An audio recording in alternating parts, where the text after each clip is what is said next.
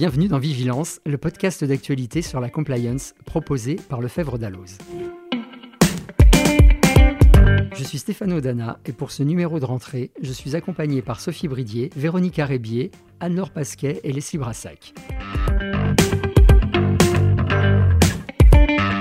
Au programme d'aujourd'hui, les nouvelles formalités déclaratives auxquelles les sociétés doivent répondre depuis la loi Climat et Résilience. Véronica nous parlera de WhatsApp. Leslie reviendra sur la dernière CGIP qui a été homologuée en début de mois. Et on ne pouvait pas ne pas parler avec Sophie de l'affaire Lafarge en Syrie pour laquelle la Cour de cassation vient de rendre une série d'arrêts. Et on commence avec Anne-Laure. Cet été, la loi Climat et Résilience a été publiée. Qu'est-ce qu'elle apporte de nouveau en matière de compliance et plus particulièrement en droit des sociétés, Anne-Laure? Bonjour à tous. Alors effectivement, la loi a été votée le 22 août dernier et publiée au JO le 24 août. Elle complète la liste des éléments que les grandes sociétés doivent inclure dans leur déclaration de performance extra-financière, ainsi que les mesures de vigilance qu'elles doivent détailler dans leur plan de vigilance. Concrètement, qu'est-ce que cela signifie?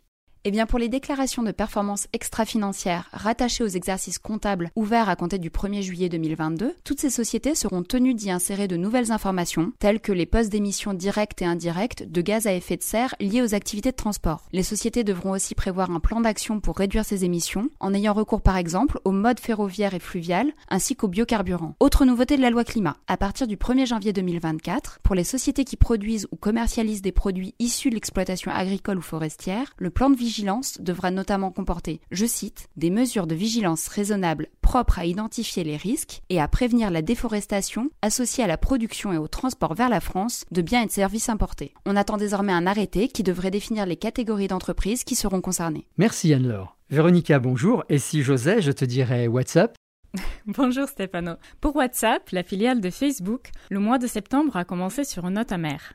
En cause, une facture salée de 225 millions d'euros imposée par le régulateur irlandais pour non-respect du RGPD. Il fallait pourtant s'y attendre. Depuis 2018, le manque de transparence dans le traitement des données personnelles par WhatsApp est dans le viseur des autorités européennes. Mais la CNIL irlandaise, chef de file dans ce dossier puisque le siège européen de Facebook se trouve en Irlande, n'était pas pressée d'agir ni de sanctionner avec la sévérité nécessaire. Initialement, elle envisageait une amende comprise entre 30 et 50 millions d'euros. Mais finalement, sous la contrainte de ses homologues européens, elle a dû porter le montant à 225 millions. WhatsApp qualifie cette sanction de totalement disproportionnée et compte faire appel de cette décision. On risque donc d'en entendre parler encore. C'est bien probable. D'ailleurs, le Comité européen de la protection des données a exigé le 15 juillet dernier que l'autorité irlandaise mène une enquête approfondie dans une autre affaire impliquant WhatsApp. Celle-ci concerne la mise à jour de ses conditions d'utilisation annoncé au début de l'année. L'instance européenne y voit une haute probabilité d'infraction au RGPD. À suivre donc. Merci Véronica. On enchaîne avec toi Leslie. Tu veux nous parler de la CGIP conclue fin août entre la banque JP Morgan et le PNF. Oui Stéphano. Tout commence en 2012 quand la DGFIP dépose plusieurs plaintes pour fraude fiscale contre 14 dirigeants de la société Wendell. Une information judiciaire est ouverte et il ressort de l'enquête que les dirigeants ont procédé à un montage sophistiqué d'apport de titres suivi de leur rachat-annulation. En bref, la plus-value qui a été dégagée a été placée sous le régime du sursis d'imposition qui permet de ne pas être taxé immédiatement.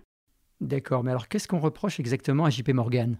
On lui reproche d'avoir octroyé les prêts qui ont permis au cadre dirigeant de financer l'opération, mais aussi d'avoir pris part à la phase finale des discussions. Il ressort également du dossier que la banque était consciente du sursis d'imposition recherché par les dirigeants et du risque de remise en cause par l'administration fiscale. Pourtant, la banque a fait valoir que ce risque lui avait été présenté comme faible, qu'elle avait obtenu l'avis d'un avocat de premier plan qui lui avait confirmé cette analyse et qu'elle était extérieure à la plupart des discussions. Et enfin, fait notable, la banque n'a retiré aucun bénéfice sur le montant global des impôts qui ont été éludés par les bénéficiaires de l'opération, ce qui représente près de 80 millions d'euros. Le ministère public a tout de même estimé que les faits pouvaient être qualifiés de complicité de fraude fiscale par fourniture de moyens. Plusieurs éléments ont été pris en compte afin de minorer le montant de l'amende infligée à la banque. Le caractère limité de son implication dans l'opération, le caractère ancien et isolé des faits, et enfin la coopération apportée aux autorités judiciaires dans le cadre de l'enquête. A l'inverse, la complexité du montage fiscal a constitué un facteur aggravant, et la société a finalement accepté de payer 25 millions d'euros. Merci Leslie. Et on finit avec toi Sophie et cette affaire Lafarge en Syrie. Exactement Stéphano.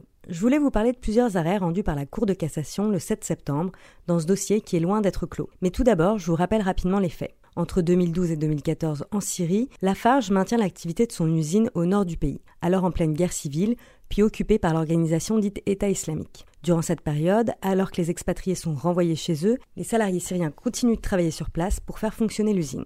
Certains appartenaient aux minorités ethniques traquées par l'EI, comme les yézidis. Plusieurs femmes se sont d'ailleurs portées partie civile au procès. Et le cimentier aurait versé plus de 15 millions de dollars à des intermédiaires et des fournisseurs de groupes armés, dont le I, notamment en 2013 et en 2014, pour assurer son activité commerciale. Justement, sur ce point précis, que dit la Cour de cassation? Alors pour l'instant, nous n'en sommes qu'à l'instruction du dossier. La Cour de cassation ne s'est prononcée que sur les éléments de droit pouvant permettre ou non une mise en examen de la société mère du fait des agissements de Lafarge Siemens Syria. En 2019, la Chambre de l'instruction de la Cour d'appel de Paris n'a pas retenu la mise en examen de la SA pour complicité de crimes contre l'humanité. Car selon la Cour, le groupe Lafarge, qui poursuivait une activité purement économique, n'avait pas manifesté l'intention de s'associer aux crimes perpétrés par l'EI. Mais la Cour de cassation n'est pas d'accord. Elle revient à la lettre à l'article 121-7 du Code pénal pour appliquer le droit commun de la complicité aux crimes contre l'humanité. Pour la plus haute juridiction de l'ordre judiciaire, on peut se rendre complice de crimes contre l'humanité, l'incrimination la plus lourde du code pénal, si on sait que les auteurs principaux commettent ou vont commettre un tel crime et que par son aide ou assistance, on en facilite la préparation ou la commission. Et peu importe que l'on soit une personne morale qui souhaite uniquement développer son business. Dans cette affaire, la Chambre de l'instruction, nouvellement composée, devra donc reprendre le dossier et pourrait mettre en examen Lafarge de ce chef. Il faut désormais attendre sa nouvelle décision. C'est donc un arrêt très important en droit des affaires, et tout particulièrement sur le terrain de la compliance. Les associations comme Sherpa ou ECCHR ont déjà annoncé leur intention de l'utiliser pour leurs actions en cours, comme l'affaire concernant les grands industriels du textile et le travail des Ouïghours, mais aussi pour les contentieux à venir sur le terrain du devoir de vigilance. Attention donc à l'analyse géographique de vos risques lorsque vos filiales opèrent en zone de conflit. Voilà, Vigilance c'est terminé pour aujourd'hui. Merci de nous suivre et à très bientôt.